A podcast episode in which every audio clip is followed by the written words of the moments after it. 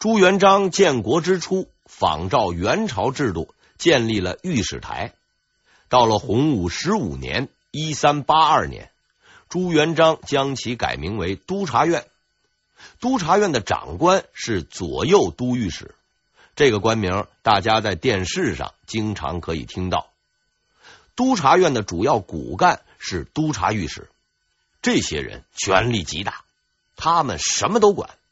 由于平时并没有什么具体的事务要处理，就整天家到处转悠，不是去兵部查吃空额，就是到刑部查这个冤假错案。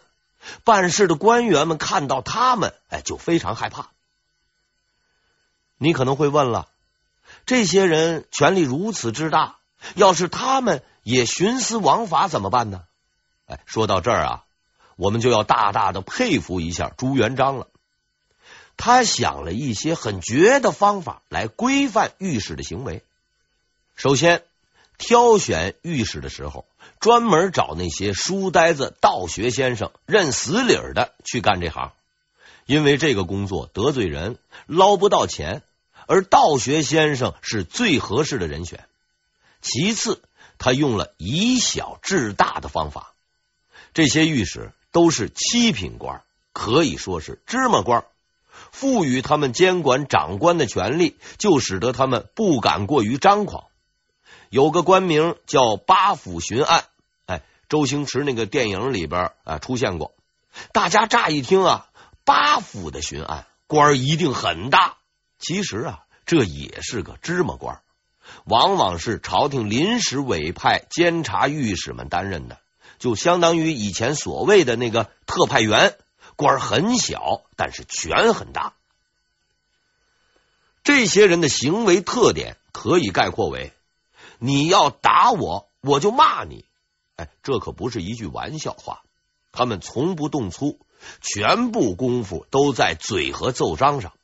你要是得罪了他，那可就惨了。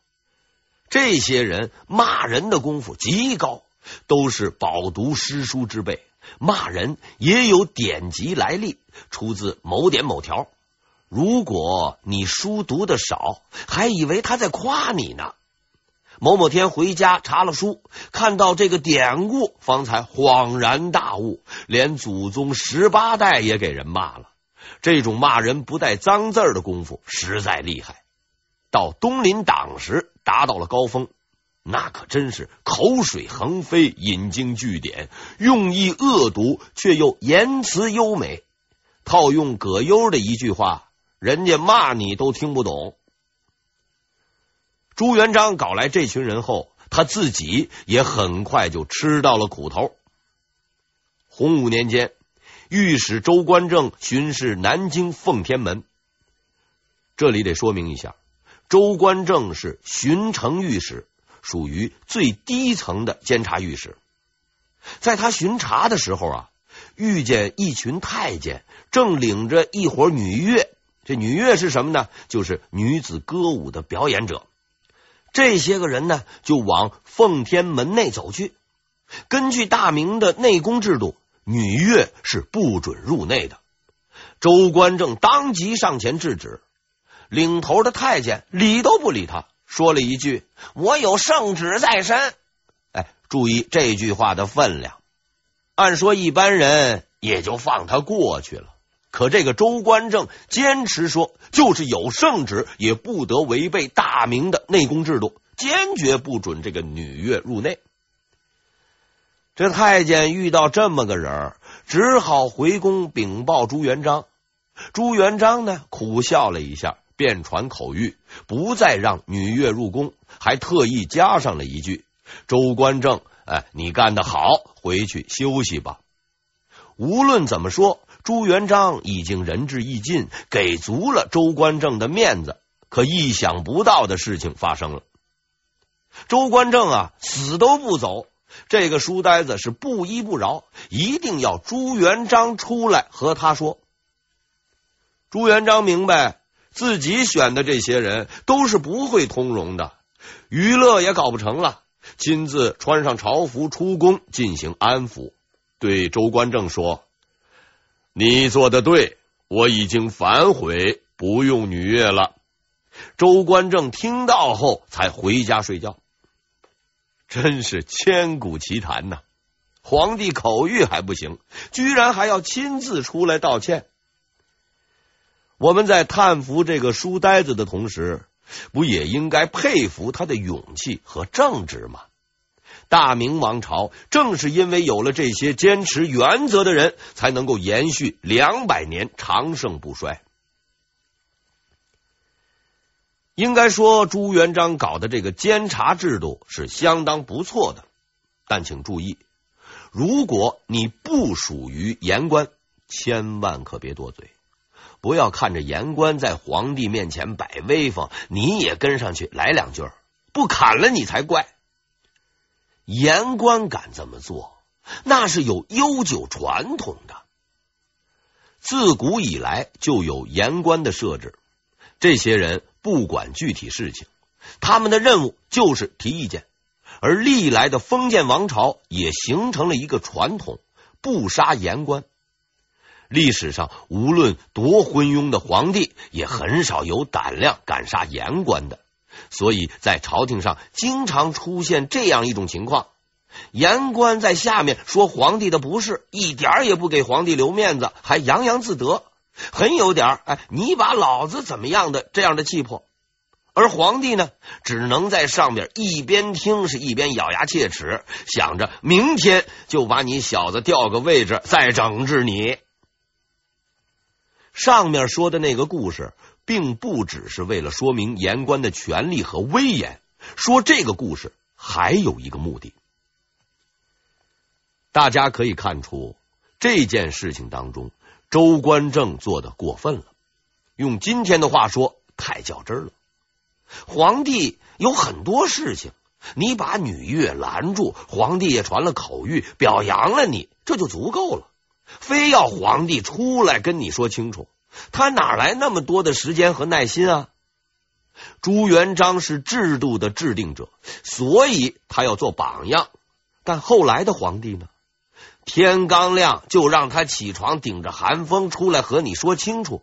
就算再好的脾气，也会被这些御史惹火的。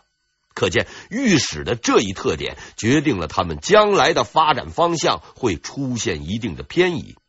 我们将在后面看到这股偏移的力量对国家造成的巨大影响。现在演员到齐了，下面我们来看看派系斗争这场戏是怎么演的。李善长被朱元璋评为开国第一功臣，在洪武三年被封为韩国公，这是很了不得的。因为当时朱元璋一共只封了六个公爵，其他五个人分别是徐达、常茂，呃，常茂就是常遇春的儿子，李文忠、冯胜、邓愈。大家已经知道了这五位仁兄有多厉害，他们都是血里活里拼杀出来的一代名将，而李善长居然还在这些人之上名列第一。他也是公爵里唯一的文臣。相比之下，刘基也为朱元璋打天下立了大功，却只被封成义伯，哎，也就是伯爵。耐人寻味的是，他的俸禄也只是伯爵中最低的，年俸只有二百四十担，而李善长呢是四千担，多出刘基十几倍。后人往往不解，刘基运筹帷幄，决胜千里，在许多关键决策中起到了重要作用，为什么只得到这样的待遇？其实啊，只要仔细想想，就会发现这个问题呀，并不是那么难以解释。朱元璋是一个乡土观念很重的人。李善长是他的老乡，而且多年来只在幕后工作，从不抢风头，是埋头干活。这样的一个人，朱元璋是很放心的。相对的，刘基是一个外乡人，更重要的是，刘基对事情的判断比他还要准确。从龙湾之战到救援安丰，朱元璋想到的，他想到了。朱元璋没有想到的，他也想到了。换了你是皇帝，会容许这样一个人在身边吗？而且这些决策并非安民之策，是权谋之策，用来搞阴谋政变十分有用。外加刘基厚黑学的根底也很厚，朱元璋时不时就会想起他劝自己不要去救韩林儿这件事儿。谁知道他将来会不会对自己也来这么一手呢？朕不杀他已经不错了，还想要封赏吗？刘基一生聪明，却疏忽了这一点。洪武元年，双方第一次交锋。当时的监察机构是仿照元朝机构建立的御史台，刘基的官位是御史中丞。也就是说，他是言官的首领。我们前面介绍过言官们的力量，这时优势在刘基一边。引发矛盾的导火线是一个叫李斌的人，这个人是李善长的亲信，他因为犯法被刘基抓了起来，查清罪行后决定要杀掉他。此时正好朱元璋外出，李善长连忙去找刘基说情。刘基呢，却软硬不吃，不但不买他的账，还将这件事情啊向朱元璋报告了。朱元璋一听是大怒，命令立刻处死李斌。不巧的是什么呢？这份回复恰巧落在了李善长的手里。他虽不敢隐瞒，但已是怒不可遏。他明白，直接找刘基求情是不行了。为了救自己的亲信一命。他呀想了一个借口，他相信只要讲出这个借口，刘基是不会拒绝他的求情的。李善长找到刘基，对他说：“京城很久都不下雨了，先生熟知天文，此时不适宜杀人吧？”李善长可谓老奸巨猾。他明知刘基深通天文地理，以此为借口。如果刘基坚持要杀李斌，大可将天不下雨的责任推到刘基的身上。当时又没有天气预报，鬼知道什么时候下雨。然而刘基回答他说：“杀李斌，天必雨。”李斌就这样给杀掉了。刘基敢说这样的话。应该说他是有一定把握的，他确实懂得天文气象。可问题在于，就是今天的天气预报也常有报不准的时候。这一回刘基的运气不好，过了很久也没下雨。等到朱元璋一回来，李善长积聚已久的仇恨就爆发出来了。他煽动很多人攻击刘基。这个朱元璋是个明白人，并没有难为刘基。但刘基自己知道这里是待不下去了，于是当年八月，他请假回了老家。临走的时候，正值当时朱元璋头脑发热，想把首都建在凤阳，同时呢，还积极准备远征蒙古。刘基给了朱元璋最后的建议：皇上，首都建在凤阳。是绝对不行的。蒙古还有很强的实力，轻易出兵也是不妥当的。后来的事实证明，他又对了。应该说，当时的朱元璋是很理解刘基的。他对刘基的儿子说过：“现在满朝文武都结党搞派系。”只有刘基不和他们掺和在一起，我是明白人，不会亏待他的。朱元璋这回可真是被刘基给蒙了。刘基并不是什么善男信女，他在临走之前已经布下了自己的棋子儿，这个棋子儿就是杨宪。杨宪是刘基的死党。他得到了刘基的指示，接任了御史中丞后，准备对淮西集团反攻。这位杨宪也不简单。他韬光养晦，扶植高见贤等人，并利用言官的力量，不断收集李善长的把柄，并在朱元璋面前打小报告，说李善长啊无才无德，不能委以重任。朱元璋不是蠢人，他知道杨宪说这些话的目的何在。开始啊，并没有为之所动，但是时间长了，他也慢慢对李善长有了看法，对李善长多有指责。十一月，他召回了刘基，并委以重任，淮西集团全面被打压。浙东集团眼看就要成为胜利者，李善长十分忧虑。他明白自己已经成为了靶子，一定要学刘基，找一个代言人替自己出头办事儿。但这个人呢，又不能太有威望，要容易控制。于是他看中了胡惟庸。他没有想到的是，这个选择最终让他踏上了不归之路。胡惟庸是李善长的老乡，很早就追随朱元璋。却一直不得意，总是干些知县之类的小官。但他是一个很有能力的人，在得到李善长的首肯后，他成为了淮西集团新的领袖。这场斗争最终将在他的手中结束。就在浙东集团最得意的时候，事情发生了变化。由于刘基这个人言语过于直接。用我们今天的话来说，就是没有沟通技巧。很多人开始在朱元璋面前说他的坏话，朱元璋对这个足智多谋的人也起了疑心，于是就有了一次决定刘基命运的谈话。这一天，朱元璋单独找刘基谈话，开始呢比较和谐，双方啊拉拉家常，谈谈天气。就在气氛啊渐趋融洽的时候，朱元璋突然变了脸色，以严肃的口气问刘基：“如果换掉李善长，谁可以做丞相？”